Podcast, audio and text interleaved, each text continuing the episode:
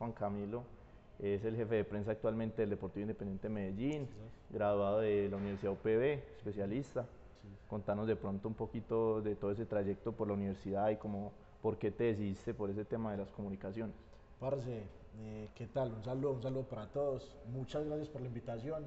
Eh, yo estudié comunicación y periodismo en la UPB y uno está acostumbrado a entrevistar mucha gente, pero es como todo raro que, al revés. Que a uno le pregunten, sí. Ahora uno entiende a las personas que una entrevista que a veces se ponen como nerviosas. Sí, ve, yo estudié comunicación social en la UPB.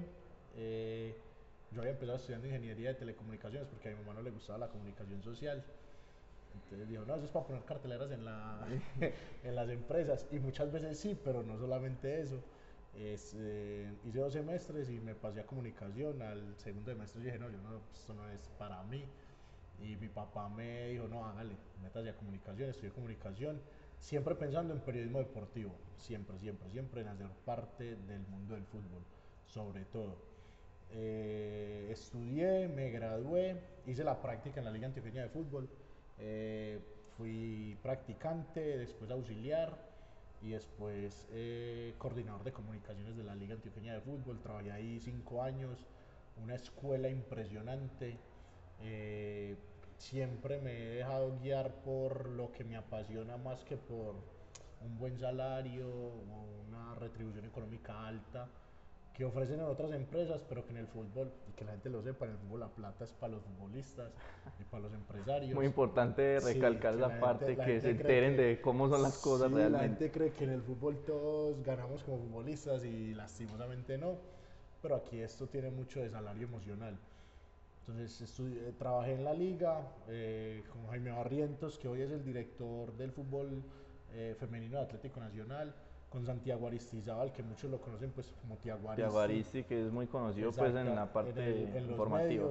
Ellos dos en ese momento fueron mis jefes, eh, de los cuales aprendí muchísimo. Eh, fue una, una, una escuela muy grande para mí. Pero ahí empecé a ver que de pronto el periodismo no era, no era lo único en lo que yo podía estar, que había comunicación en el deporte y que, que, tendría que aprender un poquito más de eso. Y ahí hice la especialización en gerencia de comunicación organizacional. También en la UPB. También en la UPB, también una experiencia muy bacana, pero siempre todo, todo, todo ligado al fútbol. Toda la universidad, los trabajos de historia, los profesores sabían que para motivarme o para llevarme pues de buena manera. Había que ir al plano deportivo, por decirlo así. me ponían a contar la historia de la FIFA y cositas así. Entonces ahí estuve. Trabajé cinco años en la liga, eh, y de ahí eh, me echaron cuando llegaron los nuevos directivos, normal, como en todas las empresas. Eh, llegó la pandemia y cuando llevamos más o menos tres, cuatro meses de pandemia, me, me, contactaron, un compañero de la universidad me contactó de una agencia, de una agencia de publicidad, que todos los que estudiamos comunicación, publicidad, mercadeo, un montón de Como que compartieron mucho del pensum, por decirlo así, por eso tienen pero cuando nos dicen agencia, eh, todo el mundo se llena de miedo y de sustos por, los horarios, que porque ah, es hasta tarde, que porque le pagan a uno con pizza. A mí, a mí, yo no tengo queja de las agencias, trabajé en dos agencias y me fue muy bien. Trabajé en esas dos agencias. Eh, y salí, no era nuevamente, en la segunda agencia que trabajé, no era lo mío, era una cosa distinta a lo que yo quería y a lo que sabía. Eh, empecé a trabajar en otras cosas, en proyectos de la alcaldía y demás, sin ser feliz. Se abrió el cupo para venir a Medellín, la oportunidad para venir a Medellín y no lo pensé. No lo pensé, en la alcaldía dije muchas gracias, eh, muy amables, aprendí pero... mucho, pero eso no es lo mío. Y me vine por acá, para Medellín, y ya hace casi dos años estoy aquí como coordinador de comunicación y jefe de prensa. Se te nota pues como la felicidad obviamente de hacer parte de la institución. Sí, claramente. Es, es algo que yo cuando entré a estudiar comunicación y empecé a ver que era el mundo de la comunicación, eh, me puse dos objetivos, dos, dos lugares donde quería estar. Primero en Medellín, quería ser el jefe de prensa de Medellín desde que entré a estudiar comunicación. Y segundo, eh, Federación Colombiana de Fútbol y Selección Colombia. Ya aquí estando uno aquí, uno empieza a conocer otras cosas y se le empiezan a agregar cosas a esos sueños. Pero básicamente lo que yo quería y para lo que yo estudié, hoy lo estoy haciendo. Digamos muchas que una veces- parte, pues, Exacto. como de esas metas trazadas, Exacto. Pero lo principal, lo que yo, el primer objetivo que yo me tracé y el más grande, yo creo, aunque la selección es una cosa mucho más grande, pero por lo pasional es, era estar aquí y yo- a muy poquita gente yo creo que podemos contar que, que nos pagan por hacer lo que realmente nos gusta. Sí, y ojalá todo el mundo tuviera la oportunidad de que le pagaran por hacer lo que realmente le gusta. Entonces sí, me apasiona mucho porque son dos temas que me gustan muchísimo eh, y aquí los puedo hacer. Digamos que un dato que parezca, puede parecer evidente, pero a lo mejor pues las personas que lo vean de pronto no saben, hincha del Medellín. Sí. Entonces eso también hincha. refleja como todo Y- y ese... creo, creo que parte de la historia. como el también- sueño del pibe de Sí, lograr sí, llegar sí. a donde siempre quiso Obvio. con su equipo del Ese alma y, y Era todo mi debut. O sea, Sí, cuando yo total. aquí, el primer partido era mi debut. Como, los, Como cualquiera. O sea, el, el pelado que está aquí en la Cosa Hogar eh, sueña con ese primer partido. Yo también soñaba con ese primer partido, con una Copa Internacional, con jugar una final. Porque nosotros nos jugamos las finales también, desde aquí, desde los Sí, de pronto mucha gente cree que únicamente los que hacen parte de eso son Exactamente. 11 que están en la cancha más los de la banca y pues no, esto es un equipo muy grande donde hay Creo que aquí muchas hay más- personas. se trabaja más en lo administrativo para llegar a esos puntos que de lo deportivo. De lo deportivo no es un partido más por lo que significa, pero son los mismos 90 minutos, la misma concentración, la Claro, sí, es alimentación, es, lo mismo. Una rutina, por decirlo nosotros así. tenemos que preparar un espectáculo para 40 mil personas, mantener a 40 mil personas dos horas antes eh, entretenida, que se motive, que vaya al estadio, cómo lo llevamos, cómo le vendemos la boleta. Hay mil cosas que pasan que realmente son muy importantes y, y si uno no es hincha, uno no sería capaz de hacerlo. Porque esto es un trabajo de muchas horas, de domingos, de que la familia ya poco tiempo se pasa con, con mi novia, por ejemplo, que ya me voy a casar. eh, el tiempo que Felicitaciones, hombre. Muchas gracias. Eh, el tiempo que compartimos en los fines de semana es muy poquito, porque si estoy aquí, tengo que ir al estadio seis horas del fin de semana. Si no estoy, son tres días de viaje. Que ella está aquí prácticamente sola o con su familia, o que nos podemos compartir. Lo mismo que con mi mamá, con mi hermana. Pero al final creo que la satisfacción de estar donde uno es hincha vale la pena. A mí me pasó mi primer viaje a Brasil. Yo me acuerdo que fuimos a Brasil a jugar contra Inter, precisamente. Copa, Copa Sudamericana. Y yo fui al estadio de gremio. Un al estadio que, que esos estadios de Brasil son imponentes, Son- sobre no, todo el un tema en sueño. Porto Alegre son todo otra es un cosa. sueño, todo es un sueño porque a la gente hay que contarles, viajas con el equipo, con todas las garantías de comodidad, aunque en ese viaje nos pasó algo muy gracioso que pronto más adelante lo vamos a tocar, que fue que nos intoxicamos todos. Pero retomando es, eh, yo estaba en Porto Alegre en la, en la tienda del, del gremio y había una camiseta de gremio, yo colecciono camisetas de fútbol y me iba a comprar una camiseta y yo, pero era muy costosa, pues para mí era costosa. Y yo decía, estoy aquí gracias, o sea, si no estuviera aquí por el club, que no me gastaba un solo peso, estaría aquí de plata mía. Entonces, ¿Cuánto me habría gastado ¿Cuánto me habría gastado? Menos 2 o 3 millones en tiquete. Eh, La lo voy a camisa. comprar, Lo voy a comprar, estoy aquí. ¿Con algún dorsal aquí. en particular o No, no, nada. limpia? Simplemente la camisa limpia porque las colecciono. Pero, pero fue eso, el pensar, estoy aquí y si no estuviera aquí con el club, yo estaría aquí de plata mía, Sí, estaría obviamente. trabajando para estar aquí. Entonces, Son como algunas ventajas que son brinda ser parte de, de la satisfacciones, lo que decíamos ahora de- del salario emocional. Hincha del Medellín por mi papá, porque además mi papá que falleció en el 2021 trabajó aquí. En varios años trabajó, fue médico del equipo profesional. Sí, de pronto, perdón que te interrumpa para la gente que de pronto no conozca quién fue el papá de Juan Camilo, es el señor Juan Guillermo, una persona muy importante en el deporte, Sí. en Itagüí muy reconocido, incluso una cancha pues a nombre de él en, Sí, en el polideportivo sí, nuevo que está como sobre la avenida a la salida, pues de una avenida de, de de- Medellín. sí, una cancha muy tradicional. Y trabajó con Leones, con Águilas, o sea, con con equipos de verdad importantes y mucho tiempo selección de futsal de eh, selección an- Colombia. eh, Colombia, también con la Liga Antioqueña también, entonces Eh, bien estudiado, bien realmente pues Ahora sí, entonces mi papá fue médico del Medellín, de Leones, hizo el mismo proceso. Mi papá empezó cuando se estaba haciendo la práctica en la selección Antioquia, lo mismo que hice yo. Eh, de ahí pasó al Medellín, lo mismo que hice yo. De ahí fue a la selección Colombia. esperemos que, esperemos que continúe el camino. Como decís, en Leones, aquí en Itagüí lo quieren mucho, eh, en la selección Colombia y demás. Entonces también para mí, es, yo me crié en un camerino. Yo de meses, Sí, digamos que es eso, es como una ruta que de pronto ya unos caminaron y estás como siguiendo los pasos, que no, no para todos es igual, pero evidentemente no, que y, es... Y es una ventaja que yo tengo por sobre mucha gente y es que me abrió la puerta. Claro. Yo llegué aquí a Medellín y compartir con Julio Hoyos, el utilero, que mucha gente lo conoce, se volvió un Que también lleva mucho tiempo ya Que lo tiene que tener, seguramente lo van a tener aquí invitado. Eh, Julio me conoció a mí cuando yo estaba cogiendo un balón con la mano porque no podía ni caminar. Y Muy bonito ese, ese proceso de pronto de la, de, la, de la, mano de él de estar con ambos y, y otra vez estar aquí. Sí.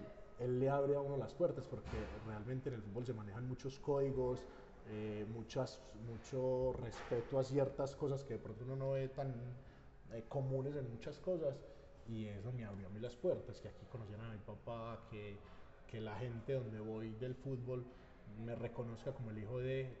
A mucha gente le molesta que, Eso te iba a decir, y, perdona ahí pues como que te interrumpa, eso te iba a decir, de pronto muchas personas dirán, ah, pero, pero es que yo también quiero que digan que soy yo y no que soy el hijo de...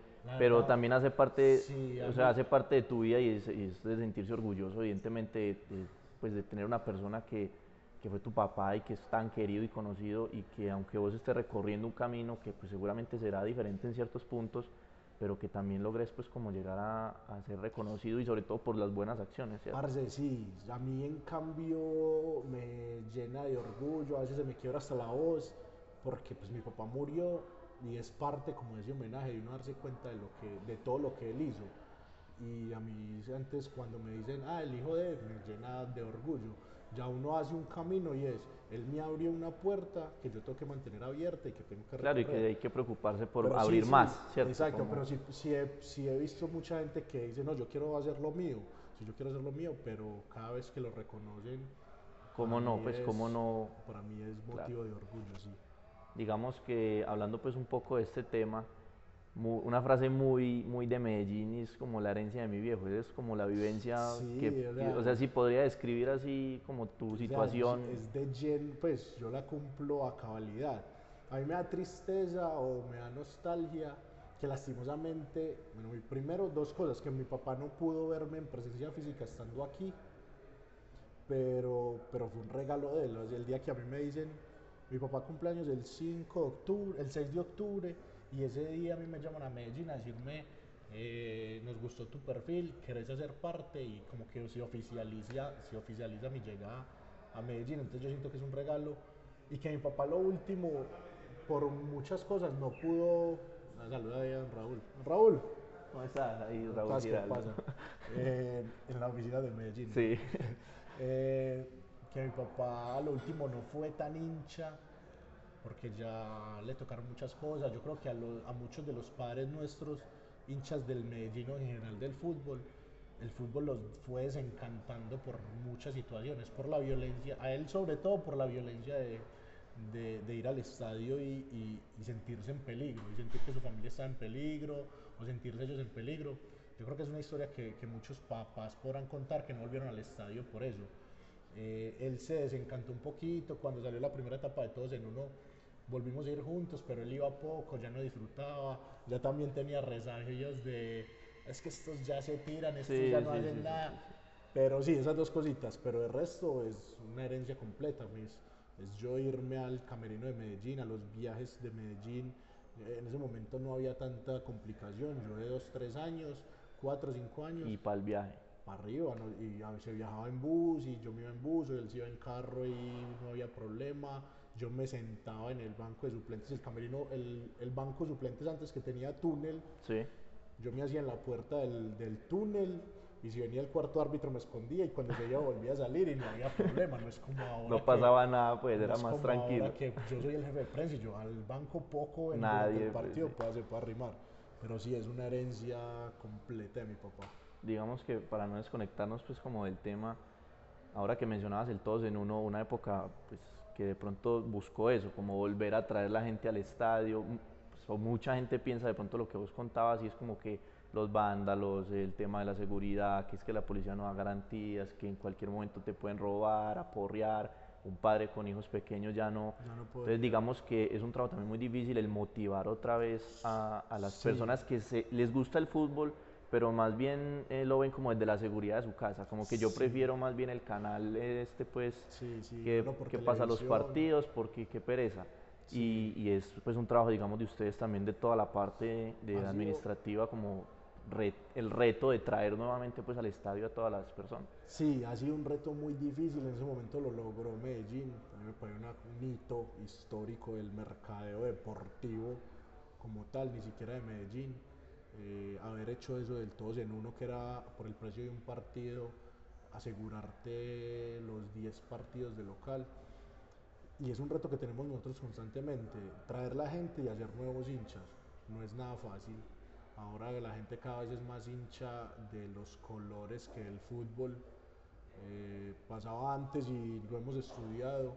Eh, mucha gente, incluso, por ejemplo, yo lo digo de mi suegro que es hincha de Nacional, pero él iba a ver partidos de Medellín, su hijo se volvió hincha del Medellín eh, porque le iban a ver los dos equipos y eran hinchas. Se veía el fútbol, más que, más que una camiseta era el deporte como tal. Exactamente, ahora nos pasa mucho que excusas que uno encuentra en la gente o motivos para no ir al estadio. Dependemos del rival, que si el rival es bueno o malo, que si la hora es buena o mala. Claro, si es atractivo el partido que si el equipo viene bien o viene mal, que es que el técnico no me gusta, que por qué pone estos jugadores. Hay un montón de razones que cada uno tiene y que nosotros competimos ya con muchos, eh, no solo con, con espectáculos de fútbol, sino entretenimiento en general.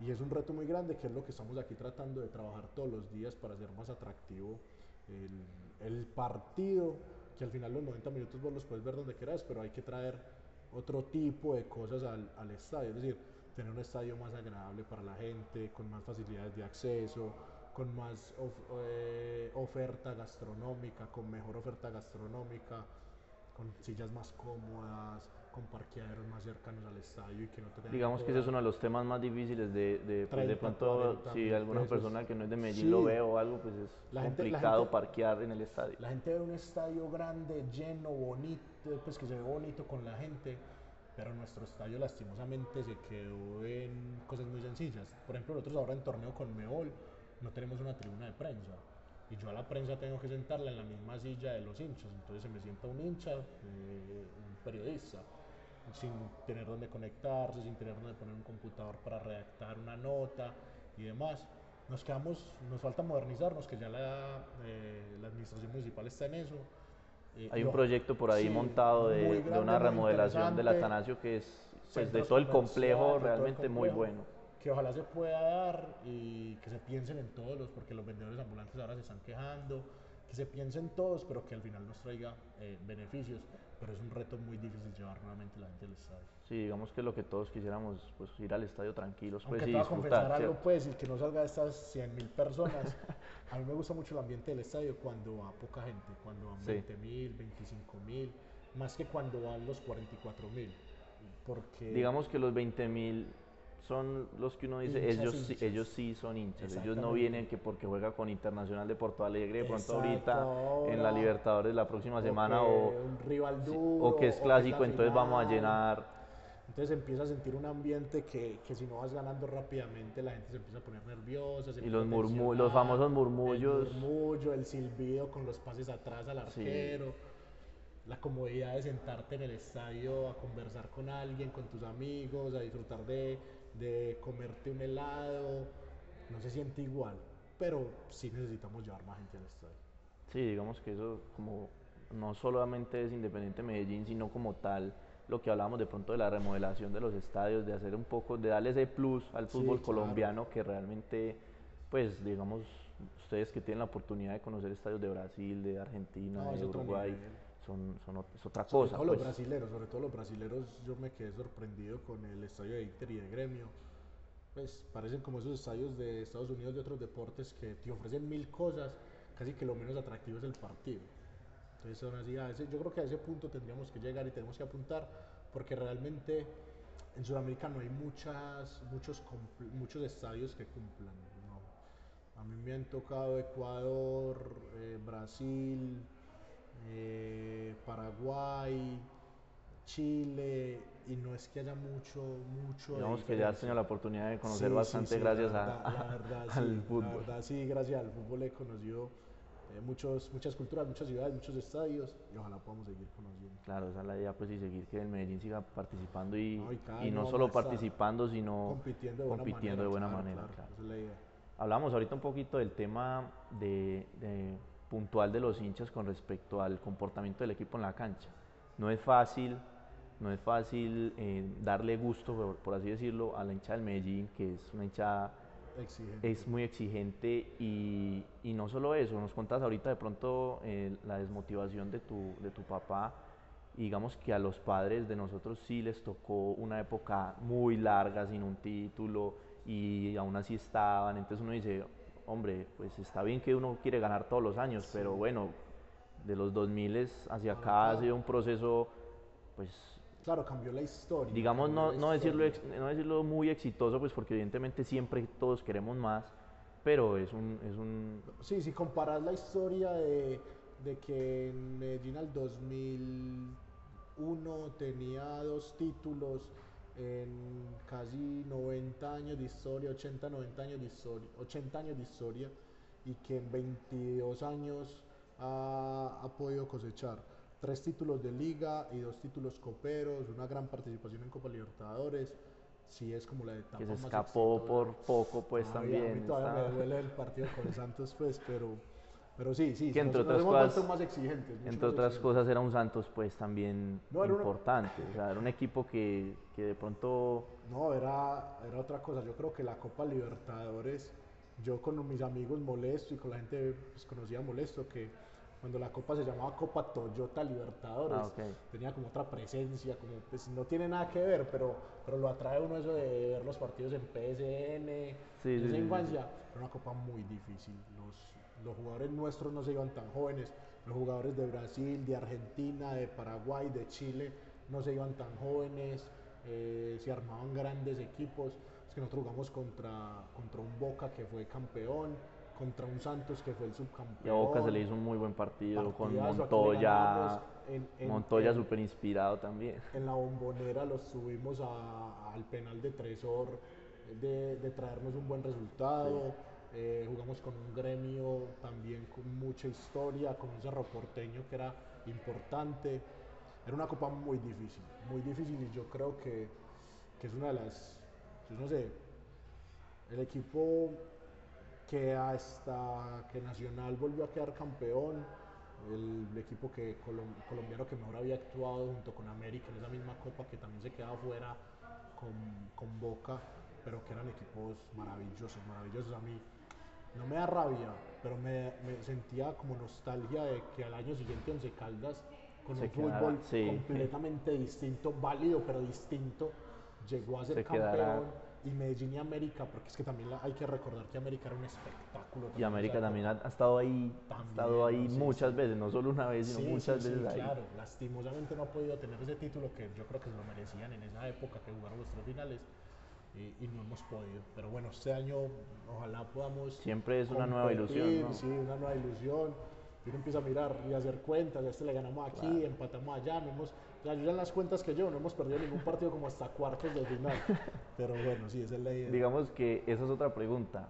Eh, ustedes desde la parte administrativa y de pronto también los jugadores vos pues que tenés tanto acercamiento con ellos, ¿ustedes sí se reúnen a hacer esas cuenticas o, como los hinchas que somos, es que aquí le ganamos a este por tanto y bueno, y si vamos allá y empatamos, entonces a la cuarta fecha, que yo lo hice esta semana y dije, bueno, a la cuarta fecha ya, ya tenemos dos de local, una de visitante el visitante es trabajable con Nacional, entonces de pronto ustedes también se detienen y se reúnen y de pronto dicen y este y son más optimistas las cuentas porque nosotros los hinchas solos decimos no el partido con Inter allá de pronto es perdible o con Nacional si nos robamos un empate no los jugadores piensan no les ganamos le ganamos a Nacional allá con Inter ganamos, pero póngale que nos vaya mal y empatemos. Los jugadores nunca. Siempre va a estar el optimismo arriba porque obviamente. Nunca en las cuentas ellos piensan perder, nunca, nunca. Yo me acuerdo que con Sudamericana eh, hacíamos las cuentas con Adriana Regui y a la quinta fecha ya estábamos clasificados, íbamos a Brasil a pasear. Y no se dio así, lastimosamente, pero sí, con ellos es así. Yo me acuerdo en Pasto, la última vez que clasificamos, que estaba esa duda de empezamos de locales, terminamos de locales, ¿cómo va a ser? Eh, estábamos con Adrián y con Javier compartiendo ahí después de la cena y Adrián decía, eh, no puede, si no perdemos el primer partido somos campeones. Si no perdemos el primer partido en Pereira somos campeones. Y empatamos allá y en el Atanasio los matamos, o si arrancamos en el Atanasio eh, los matamos en Pereira. Ese equipo vamos a ser campeones, pero siempre, siempre se hacen esas cuentas y más optimistas aún porque el jugador nunca piensa en que puede perder un partido. Claro, digamos que. Y este plantel no siente que, que sea inferior a ningún equipo. Sí, contra los brasileros, después de ese partido con Inter, que increíblemente se nos escapa en Pereira, que lo tuvimos ahí en esa jugada de Julián y que hubiera cambiado completamente, sí sienten ellos que con los brasileros tienes que jugar un partido perfecto para ganarle, porque su técnica es, es superior, es superior o su capacidad es superior, entonces con ellos no pueden fallar, pero no nos sentimos menos. Tenemos que hacer un partido muy inteligente, casi perfecto, pero le vamos a ganar, así es. digamos que hablando pues de ese fútbol brasileño que hoy en día tiene la Libertadores casi que en el bolsillo Sí, de entradas, de entradas se saben que los brasileños son los favoritos. Hoy en día incluso los propios periodistas argentinos no, no desmeritan esos equipos brasileños como es el Flamengo, el poderoso pues Flamengo con, con sus incorporaciones. ¿Cómo, ¿Cómo competir contra esos equipos con tanto con tanta capacidad económica de traer de pronto grandes figuras, Marcelo que hoy está con Cano en Fluminense. Personalmente sí, me hubiera sí. gustado Fluminense en el grupo Eh, por, por también. el sinsabor de decir Cano y Marcelo en el Atanasio y de pronto la gente Sí. era un atractivo interesante, Muy pero también atractivo. era un equipo que, Aquí, que- aquí en la oficina me mataban porque yo decía que, que a mí me gustaría el, el grupo con River, con Fluminense y con Alianza Lima. y- Duro. Entonces todo el mundo decía, no, nos eliminan de uno y yo. Quién sabe, a River le ganamos allá el día del cumpleaños. Hemos jugado grandes partidos contra los equipos el, difíciles. el partido de Medellín en, en contra River en esa Libertadores fue muy fue bueno. muy bueno. Aquí contra, Ra- contra el mismo Racing en esa sudamericana que teníamos la clasificación, la hemos recuperado. Eh, pero bueno, sí, volviendo a eso, eh, cómo competirle a los brasileros, lo hablaba con Andrés Ricaurte hace poquito que estamos hablando de ese tema. Es, eh, yo creo que técnicamente son un poco superiores, pero lo que ellos tienen es la, la mentalidad de competir.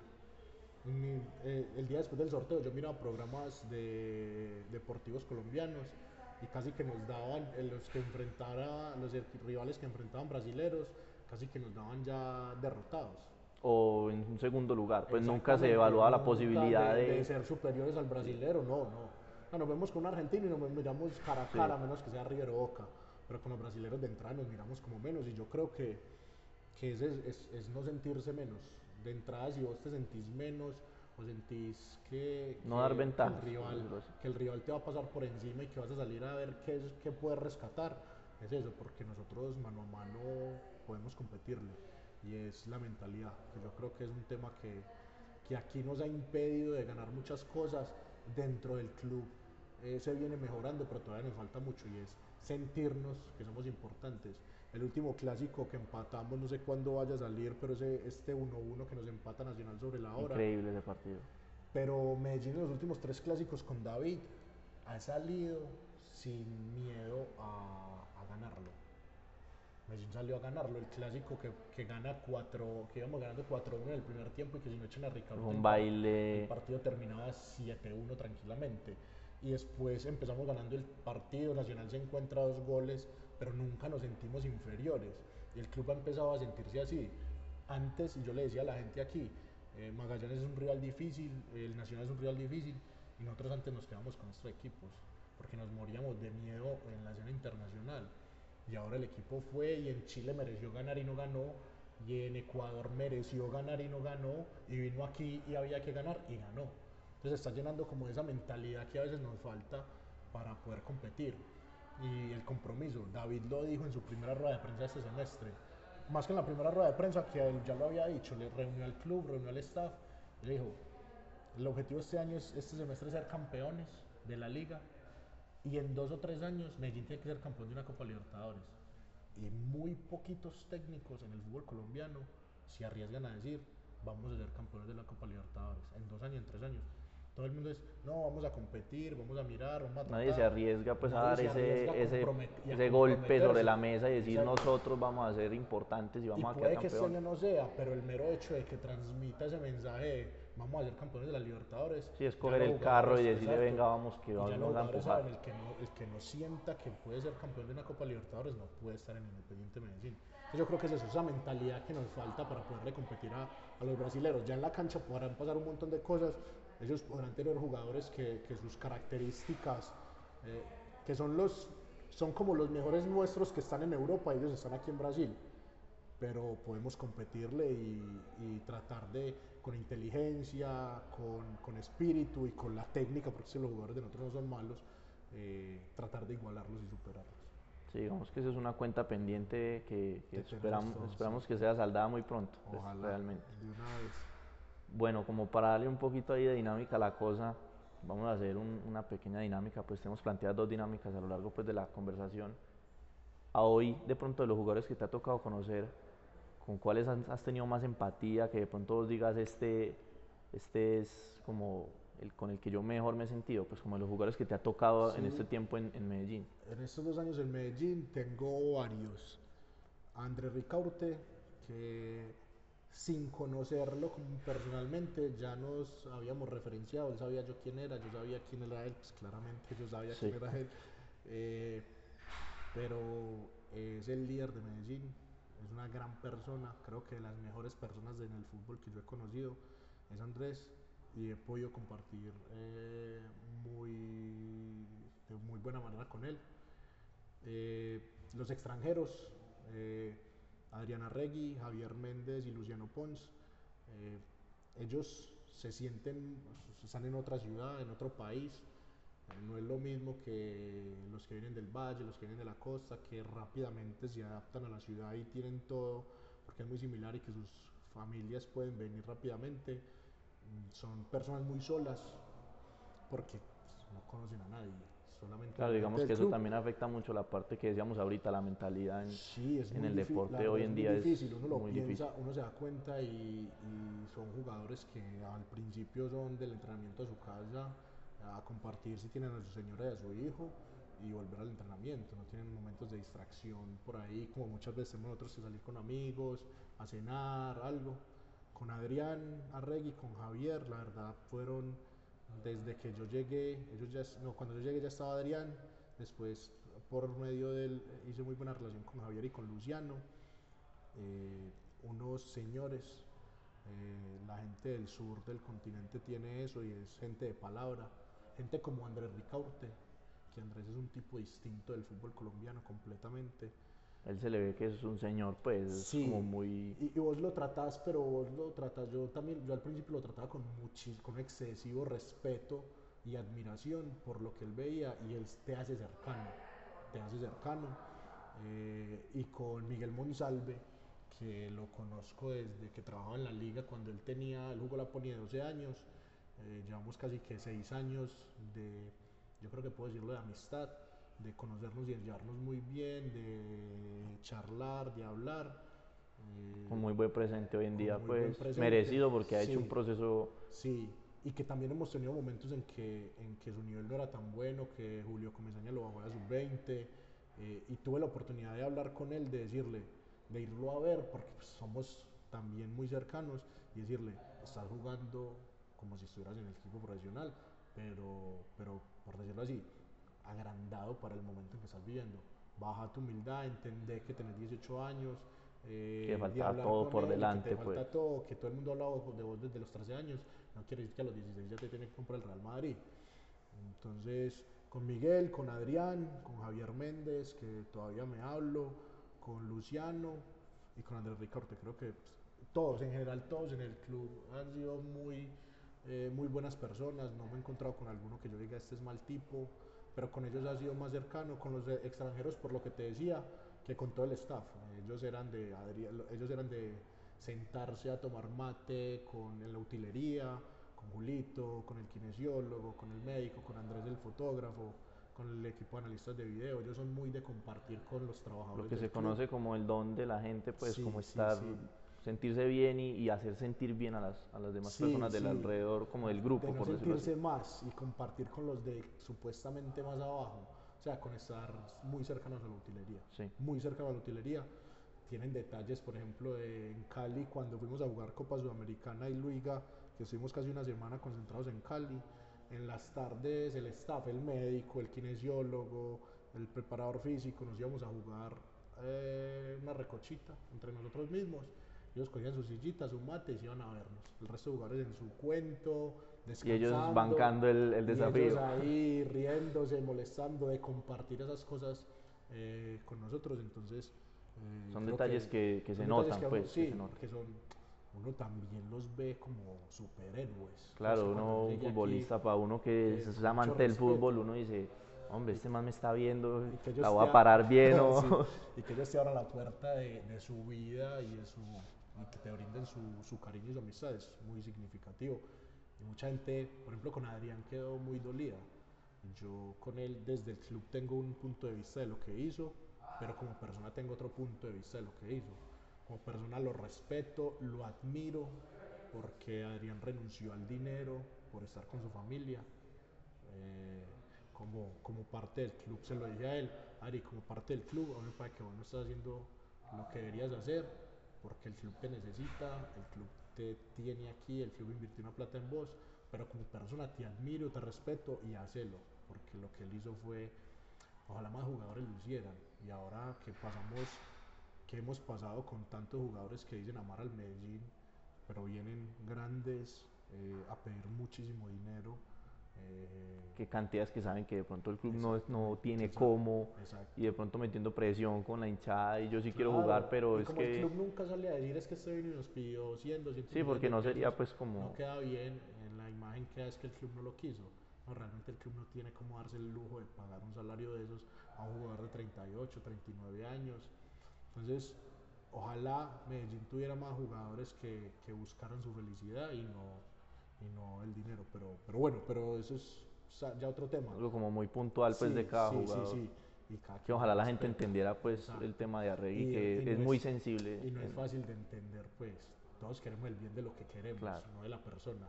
Los amigos de Adrián queremos que él estuviera contento. y que esté bien. Exacto.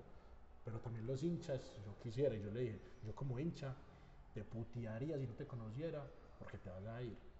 Aquí Sobre todo la forma, digamos que lo que más le incomoda a la gente fue la forma, pero sin conocer, la verdadera historia y, y, el por qué lo estaba haciendo y sobre todo pues como lo que vos decís, darle más importancia a la familia que yo sé que cualquier persona lo haría o que lo quisiera hacer y de pronto no lo hace por el que dirán o algo así, pero claro, claro, bueno, digamos que la idea de finalizar esta dinámica es eh, armar un equipo de fútbol 7 con vos en la mitad, que pues de pronto la gente que no sepa, jugás en la mitad, un equipo de fútbol 7, tu equipo con los que han pasado por, esta, por este tiempo. Con los que me ha tocado aquí, el arquero Marmo pues, el arquero Marmo.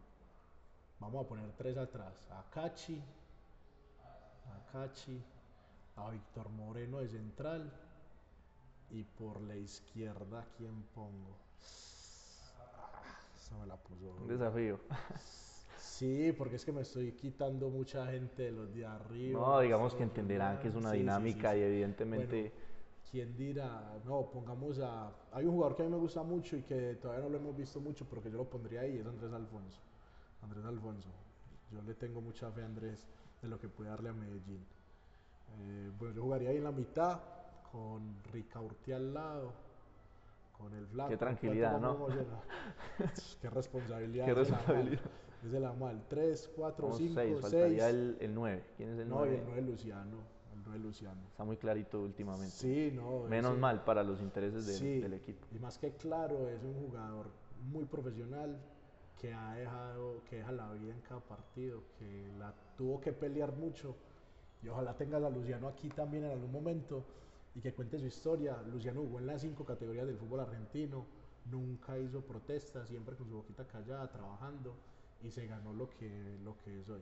Entonces, el respeto por lo que es como persona y por lo que es como jugador, pues indudablemente es un jugador que sin ser el más dotado técnicamente, eh, se ha ganado un puesto en medio. Digamos que hablando pues ya puntualmente ahí rapidito de Pons, una competencia igualmente complicada con Cambindo también, que Cambindo, digamos, a veces a la gente de pronto no le termina de, convencer, pero es un delantero pues que, que, cuando se enchufa... Hay varias cosas y es, la gente cree que Cambindo no es técnico, pero ves algunos goles no, de ha hecho unos goles que... Contra Millonarios, contra América.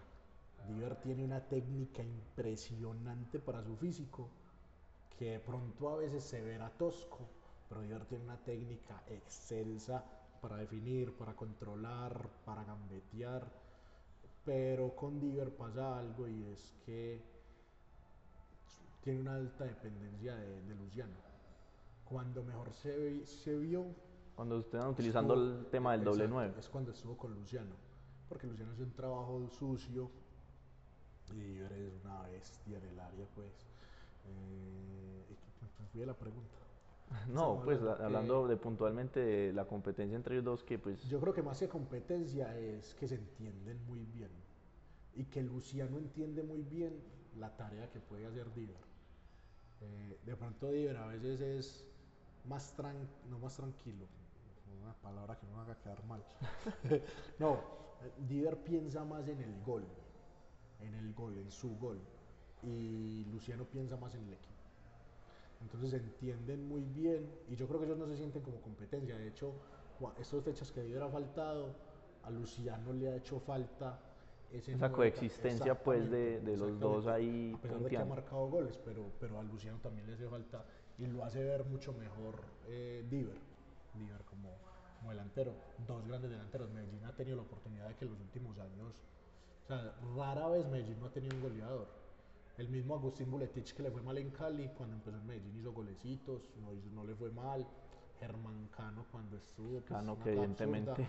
Eh, pero Medellín ha tenido grandes, grandes delanteros. Bueno, ahí como digamos, para cerrar un poquito el tema de Medellín y, abordar de pronto Selección Colombia, pues un sueño que de pronto lo recalcabas hace, hace un ratico. ¿Cómo ves esa posibilidad muy lejana, muy cercana, trabajando para ello todos los días? Como un sueño que de pronto decís es mejor no adelantarme, sino dejar que todo vaya fluyendo. Yo por ahora lo veo lejano, porque quiero disfrutar muchas cosas en Medellín y aprender muchas cosas en Medellín. Yo me sueño con ganar una Libertadores, con estar en un Mundial de Clubes con Medellín, eh, participar en ese Mundial de Clubes que van a hacer que ahora se abren más puertas para estar. Mayor cantidad de equipos. Exacto. Primero convivir eso con estar muchos años aquí, aprender mucho aquí para cuando vaya a la Federación Colombiana de Fútbol, pues, exponer y entregar todo lo que haya aprendido y todo lo que haya vivido aquí. Eh, pero todavía lo veo lejano, estoy trabajando todos los días, haciendo conexiones todos los días, conociendo gente todos los días, aprendiendo de la gente todos los días. Eh, por ahora, pues, mi sueño, uno de mis sueños cercanos o de mis objetivos cercanos es también trabajar con Conmebol, que le da la posibilidad de estar en un club y también aprender y hacer cosas con Conmebol, que es la federación, la confederación, y ahí poder dar el paso a la selección Colombia. Creo que sería. Digamos que no sería descartarlo, pero tenerlo, tenerlo bien en el foco. O sea, yo sé que en algún momento quiero estar en un mundial con la selección Colombia, siendo parte de la, de la selección. Llegará ese momento. Ojalá sea después de haber sido campeón, de, Libertadores. con Medellín. Sí, claro, lo quisiéramos todos, realmente. Todos, yo sé que sí. Nos ibas a contar de la historia de la intoxicación en ah. Porto Alegre. A Porto Alegre, el profe Comezaña y su preparador físico, el profe Jorge Franco, dos grandes profesionales, eh, tenían un concepto de que el equipo necesitaba viajar muy cómodo a Brasil, horarios, vuelos largos, porque generalmente tendrías que ir a Panamá. Teníamos que hacer Medellín-Panamá, Panamá-Porto eh, Alegre. Y a los profes les parecía que era un viaje largo, la escala y demás, que el club hiciera el esfuerzo para irnos en un vuelo charter.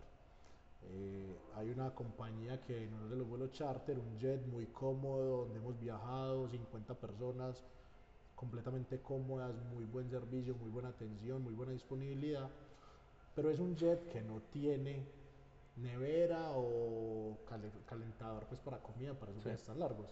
De hecho, el viaje a Puerto Alegre era Medellín-Leticia, Leticia eh, en Bolivia hay Santa Cruz y Santa Cruz Porto Alegre porque son muchas distancias tenía que tanquear para que los gracias a Dios no nos pasara lo de, lo de Chapecoense Entonces empacaron la comida, salimos de aquí, hace de cuenta 10 de la mañana, o 9 de la mañana.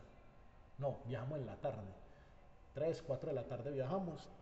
La cena nos la dieron después de, de arrancar de Santa Cruz hacia Puerto Alegre, 8 de la noche. 5, 6 horas llevaba la comida ahí. Había un pollo con una salsita, una, unas pastas, no me acuerdo. Empiezan a servir como no, estaba frío, pero bueno, normal, estaba frío. el pollito, sí. pero es hambre y usted ahí no, claro, ahí no tiene para comprar. No tiene frío de nada, hágale. Empezamos a comer, está como raro esto, pero bueno, eso, la hambre era mucha y tenía un caldito del pollo y eso mojábamos las pastas. Todo en el... Todo en ese caldito. Llegamos a Porto Alegre 10, 11 de la noche y en las habitaciones nos acomodamos, un hotel muy bueno y empieza, empieza uno con ese dolor, con esa intoxicación al baño, con uno respetando pues al otro que de pronto, claro. que me cayó mal, que pero no ir a despertar al otro. Nada, nada, toda la noche así. 3, 7 de la mañana era el desayuno. 7, 8 de la mañana, no me acuerdo, llegamos todos al desayuno, todo el mundo con una cara así a chico para lado. ¿Qué, ¿Cómo es? ¿Qué más? ¿Cómo está? Uy, no, maluco, usted también, usted también. ¿Cómo así? Todos todos nos intoxicamos, a todos nos pasaba. Entraba uno al baño, entraba el otro, entraba uno al baño, entraba el otro. Nadie se había dado cuenta que el otro estaba porque, porque era tratando de no despertarlo y todo. Se sentaba uno y se montaba el otro. Que el médico, no, se, no se intoxicaron. El médico, el kinesiólogo y el profe Comesaña. Los únicos tres de restos se canceló el entrenamiento ese día.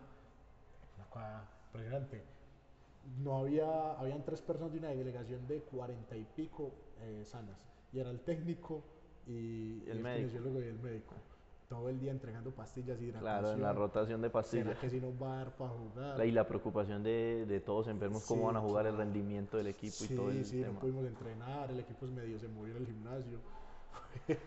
ya uno se acuerda y le da risa, pero en el momento fue, fue preocupante. Y de tensión, porque cómo va a salir el partido después de todos enfermos. que ganar no, para mí un completo respeto a los jugadores que se ya jugaron, porque si yo que no juego estaba mal, ahora ellos con esa tormenta, ese frío, jugar después de estar bien malucos, hay que sin comer. Son cosas que uno no sabe, pero que sí, Pero qué pasa. Marcan, marcan. Ya nosotros nos acordamos y nos reímos, pues, pero. Ya es como una anécdota, pues. Sí, pero ya es una anécdota, pero en el momento sí sufrimos. Fue muy tensionante. Bueno, nada, eh, pues darte las gracias antes de ir como con la última, la última dinámica, que son una serie de 10 preguntitas ya muy tema personal, muy, pues, muy diferente a todo lo que nos has compartido, pues darte las gracias como por ser la primera persona de este proyecto, em, que seguramente vendrán pues muchos más y, y, ya lo mencionabas, de pronto la posibilidad de algunos jugadores del Deportivo Independiente de Medellín, veremos pues la posibilidad. Ojalá, seguro. Y y nada, un trabajo que pues la gente no conoce y, dirá nada, y no, eso tomar fotos y hacer ediciones y, realmente no saben todo lo que hay detrás de, de una, del tema administrativo y de las comunicaciones organizacionales pues como tal del, del Medellín, que lo has hecho pues muy bien, realmente tienen un, un proceso muy interesante con seguramente muchas ideas y muchos proyectos que se les van a dar y que es para mejorar todo el tema de la institución. No, muchas gracias por la invitación nuevamente. Eh, sí, uno a veces, a veces uno habla un montón porque uno no está acostumbrado a que, lo, a que le pregunten, pero sí, tenemos un equipo muy bueno, siempre que lo digo, la gente a veces me felicita a mí porque yo a veces doy un poquito más la cara que el resto, pero es un equipo muy bueno, Santiago Flores, Mateo Gómez, Juan Pablo Murera, Paula González, Andrés Arango, Laura Berrío, que es la jefe de prensa del femenino.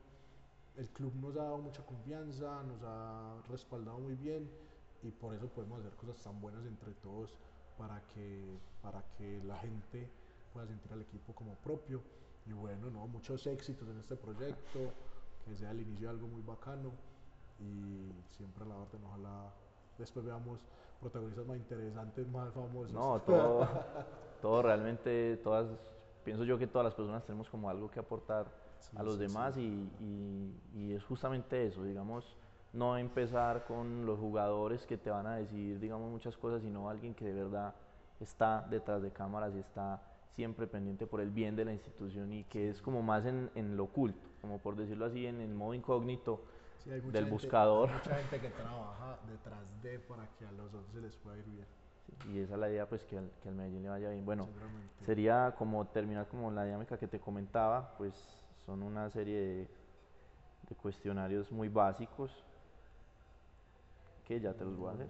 De uno. Listo. Tenemos por aquí lo siguiente.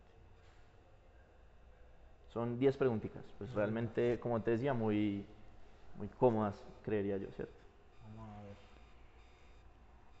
Jugador con el que compartiste más disciplinado, ya nos contabas. Más disciplinado. Más disciplinado. Hay dos. Eh, Daniel Torres, el más profesional de todos, y Javier Méndez. Los dos. El más talentoso, con el El que hayas más- compartido a tu criterio, ¿cierto? El más talentoso. Yo tuve lo, pues no es de Medellín eh, y pues, la gente de pronto le va a molestar los que no son los que son hinchas del Medellín. Un día jugué un pirateo con Giovanni Moreno y yo nunca he jugado con alguien más talentoso que él. Crack. Crack, pero pues de disfrutarlo y Miguel Monsalve. Bueno, ahí ahora que hablamos de Giovanni Moreno, ¿es cierto que estuvo cerca muy o...? cerca, muy cerca. Bueno, muy ya en otra oportunidad Y será. están las puertas abiertas, sí. Sería interesante, ¿cierto? Por todo lo que Ah, puede por lo brindarle que- por al, lo que al equipo. es y la- es una buena persona la gente habla muy bien de él eh, sería un man para sumar una persona para sumar Tu posición en el campo. yo empecé jugando de lateral y cuando jugaba liga jugaba de lateral y ya después no me dio el ida y vuelta y ya juego de volante de volante o central a veces también Aprovechando pues que jugas de volante, ¿la camisa 10 es pesada o es más...? no pesa la camisa 10 pesa pesa más que en el campo afuera Sí. afuera pesa más De los estadios que has conocido, pues con el tema de los viajes que nos contabas, ¿cuál es tu favorito? Porque me gusta y porque soñé conocerlo, River, el Monumental, eh, no es el más lindo. El más lindo al que he ido ha sido el Beira Río de- del Inter, pero el que siempre había soñado, que fui pues, de hincha, fue el Monumental de River. Bueno, el género musical que vos digas es tu favorito. Yo tengo tres géneros, tres géneros. El que más me gusta, más, más, más, es la salsa. Ya después el vallenato y después el reggaetón. La comida favorita. Ay, la comida chatarra me encanta. Sí. La comida chatarra, la hamburguesita, las papas me encantan. Son la- las favoritas mías. Una película que le recomendarás de pronto a la gente que sea la, la que más te ha gustado.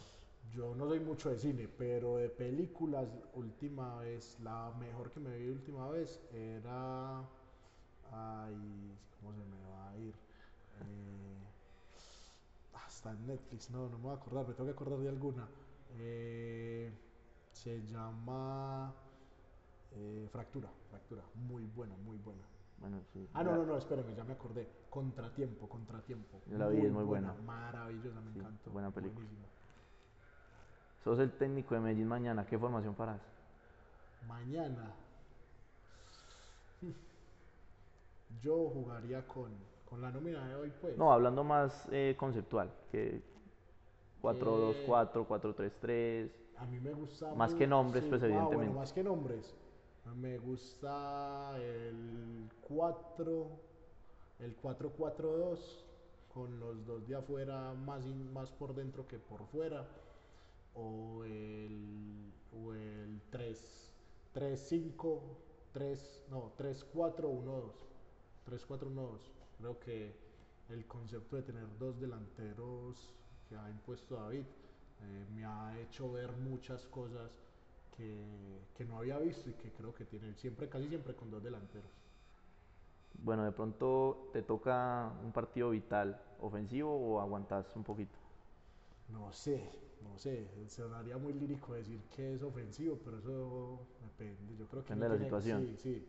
Si usted tiene el cero, usted ya está asegurando muchas cosas. No quiere decir que sea defensivo, pero un equipo bien paradito y que pueda, por ejemplo, presionar arriba y que sea intenso para recuperar arriba, va a estar más cerquita del arco que, que si espera muy atrás. Entonces, es- la gente lo llamará uno defensivo, pero si uno es intenso adelante, eh, creo que podría estar muy cercano a- al arco contrario. Bueno, y para finalizar, la canción favorita. Ay, en ese momento, ¿qué canción favorita? O la que Es que tengas de pronto ahí sonando, eso. ahí en este momento. Eh, Voy cambiando, voy cambiando. Vamos a pensar. eh, ah, hay una, de- hay una de vallenato que me gusta mucho que se llama No merezco tanto silencio. ¿Te atreves a cantar ahí un No. pedacito? Es que tiene un, un intro muy bueno, pero ah, me mata. Sí, es como, no, yo no merezco tanto silencio, yo no merezco tu despedida. Muy buena, muy buena. ahí, sí, buena, buena. Bueno, muchas gracias, hermano. Mano, Un muchas placer. gracias a vos, muchos éxitos, que te vaya muy bien. Listo. Un gran proyecto. Dale, gracias. Melo. ¿Cuánto estuvimos? Una hora. Sí, 50 minutos.